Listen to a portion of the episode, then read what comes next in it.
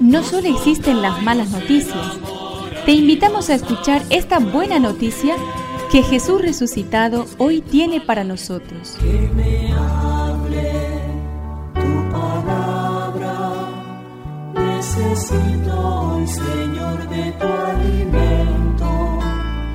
Hoy en todo el mundo se escuchará esta palabra. Lucas 4 del 16 al 30. Jesús llegó a Nazaret donde se había criado y el sábado fue a la sinagoga como era su costumbre. Se puso de pie para hacer la lectura y le pasaron el libro del profeta Isaías. Jesús desenrolló el libro y encontró el pasaje donde estaba escrito, El Espíritu del Señor está sobre mí. Él me ha ungido para llevar buenas noticias a los pobres, para anunciar la libertad a los cautivos y a los ciegos que pronto van a ver, para poner en libertad a los oprimidos y proclamar el año de gracia del Señor. Jesús enrolló el rollo, lo devolvió al ayudante y se sentó, mientras todos los presentes tenían los ojos fijos en él.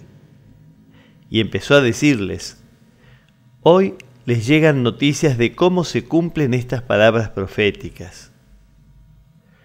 Todos lo aprobaban y se quedaban maravillados mientras esta proclamación de la gracia de Dios salía de sus labios.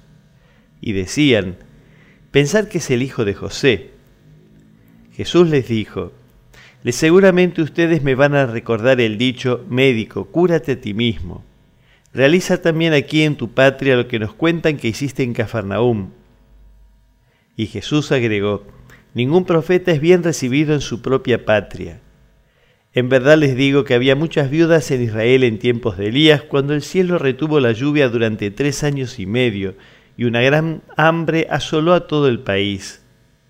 Sin embargo, Elías no fue enviado a ninguna de ellas, sino a una mujer de Sarepta en tierras de Sidón. Todos en la sinagoga se indignaron al escuchar estas palabras. Se levantaron y lo empujaron fuera del pueblo, llevándolo hacia un barranco del cerro sobre el que está construido el pueblo, con intención de arrojarlo desde allí. Pero Jesús pasó por medio de ellos y siguió su camino.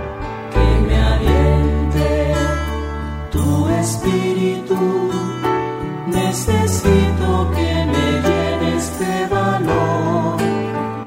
Cuando nosotros hablamos de una persona espiritual, enseguida pensamos en una persona de mucha oración y de vida interior intensa, sin embargo, Jesús, el hombre lleno del Espíritu, el hombre espiritual por excelencia, se siente llamado a llevar la buena noticia a los pobres.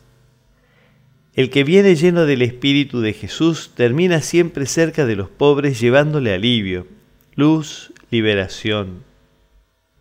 Así se ve Jesús a sí mismo. El Espíritu del Señor está sobre mí, porque me ha consagrado para llevar la buena noticia a los pobres, para anunciar libertad a los presos, dar vista a los ciegos y poner en libertad a los oprimidos.